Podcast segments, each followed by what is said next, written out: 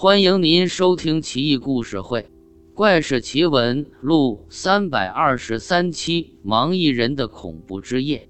河北沧州盲一人刘军瑞弹的一手好琵琶，四处奔波演出，以此谋生。一日傍晚，有人登门拜访，说道：“我家林大人一家在附近码头停泊一晚，无以为乐。听说你善弹琵琶。”跟我走一趟吧，我家大人要是喜欢，定会重赏你的。刘军瑞自然很高兴的跟着那人去了。走了大概四五里地，那人说码头到了，官船就在近前，让他在岸边坐下，开始弹奏。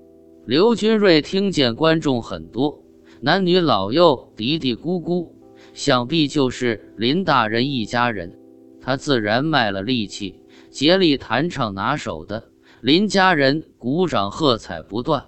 快到三更，刘军瑞口干舌燥，想讨杯水喝，没想到林大人蛮不讲理，怒喝道：“你这厮好大架子，刚唱几段就想喝水，那让你弹唱一宿，岂不是要给你做金山银山？”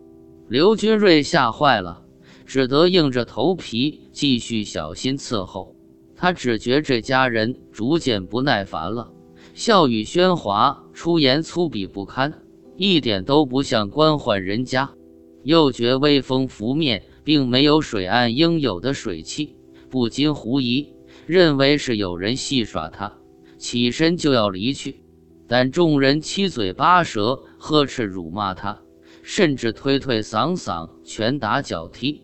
将他折磨羞辱一番，刘军瑞赶紧跪地求饶，众人这才罢休。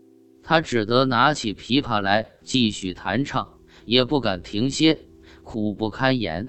渐渐的，周围没了人声，刘军瑞害怕再挨打，强撑着精神不停地弹奏，手指竟都渗出鲜血来了。